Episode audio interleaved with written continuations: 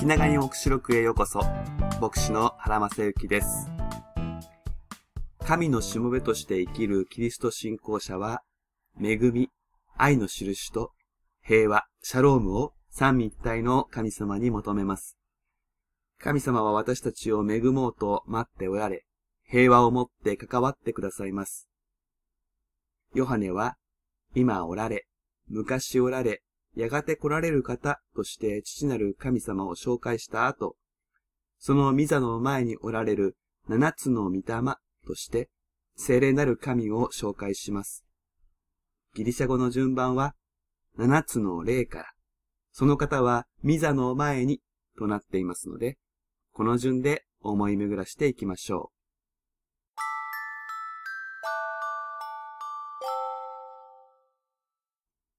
まず、七つの霊とあるからといって、精霊が七人いるという意味ではありません。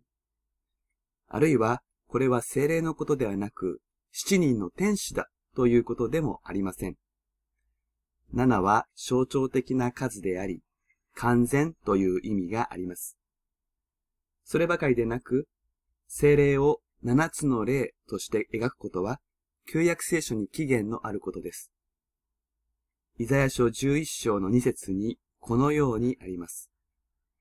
その上に主の霊がとどまる。それは知恵と悟りの霊、資料と力の霊、主を恐れる知識の霊である。ここで主の霊のことが七つの言葉で描かれています。一つ目が主の霊で、ヤハウェなる神そのものであるという意味です。残りの六つはこの例が人に対してどのような働きをするかを描きます。すなわち人に知恵、悟り、資料、力、主を恐れる態度、知識を与える例であるということです。この七つの言葉をもって精霊を描き出す旧約聖書の言葉が七つの御霊という表現の背後にあります。この七つの言葉を背景にして、目視文学的な表現として、七つの御霊という呼び名が生まれたのです。そもそも、人に対する働きとして挙げられる六つの言葉、知恵、悟り、資料、力、主を恐れる態度、知識も別々のことではありません。それぞれに重なり合いながら、それぞれの協調点を持っています。つまりここで人に対する精霊の働きを6つの言葉で多面的に表している。それが正確なところです。そのことを目視文学の中ではまるで7つ例があるかのようにして書くのです。神様の働きは一つの言葉で表せるほど単純ではありませんが、その6つの言葉が一つに7つの御霊として描かれます。いずれにしても、私たちはこの七つの御霊と呼ばれる一人の精霊から恵みを受けることができ、またその必要があります。精霊の働きを示す六つは、いずれも人の内側に働きかけ、実際の行動に影響を与えるものです。私たちは内側から導かれ、教えられ、支えられ、強められ、促され、思い起こさせられる必要があるのです。精霊の働きを十分に受けることで、私たちは歩みを確かなものとしていくことができます。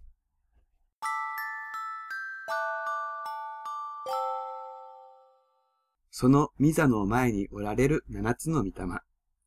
後半にある、その方はミザの前にに思いを向けましょう。ミザというのもヨハネの目視録で大切なキーワードの一つです。これは直訳すれば彼の王座のこと。今おられ、昔おられ、やがて来られる方が着座されている椅子のことですが、もちろん物理的な椅子が問題なのではありません。王がそこに座るとき、そこで王は仕事をします。重要な指示を出したり、重要な判断を下したりします。今日の裁判所の持つ機能もこのミザの前で行われます。すなわち、ミザとは、神の王としての権威の象徴です。その前に七つの御霊がいるということ。これは特別な二つのメッセージを伝えます。一つは、七つの御霊は、御座に疲れる方と同等であるということです。御座の前に直面できるのです。御座に疲れる方よりも劣る存在であれば、七つの御霊はその御座の下にという表現であったでしょう。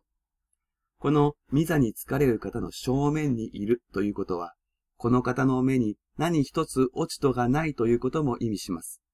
もし落ち度があるなら、裁かれて追い出されてしまうからです。ですから、七つの御霊がその御座の前にいるということは、立場においても、価値においても、内実においても、く同等であるということを示します。この七つの御霊が天使ではないというのもこの事実から来ます。天使はミザの周りにいることはできますが、原則として正面に立つことはできません。ミザの前で天使はひれ伏すのです。その点、七つの御霊は何の妨げもなく、堂々とそこにいます。それは神ご自身と等しいからです。そしてこのことからもう一つ特別なメッセージが伝わります。それは、七つの御霊が神の権威を全面的に担っているということです。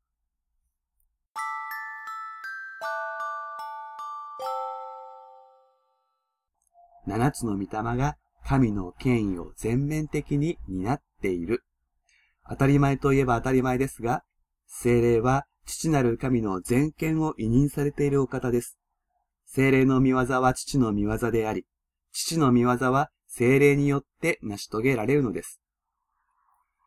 キリスト信仰者は自分自身がこの精霊の宮であり、自分という体にこのお方を宿していることを教えられ知っています。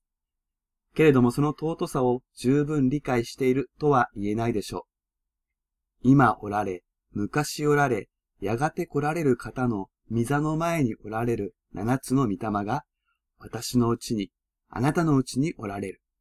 このことをじっくり想像してください。どんな思いが湧いてくるでしょうかどんな祈りが湧いてくるでしょうかこの方を宿している者にふさわしく歩めますように。この方を宿している者として、その特権を無駄にすることがありませんように。この方から恵みと平安がありますように。第7回目は以上です。それではまたお耳にかかりましょう。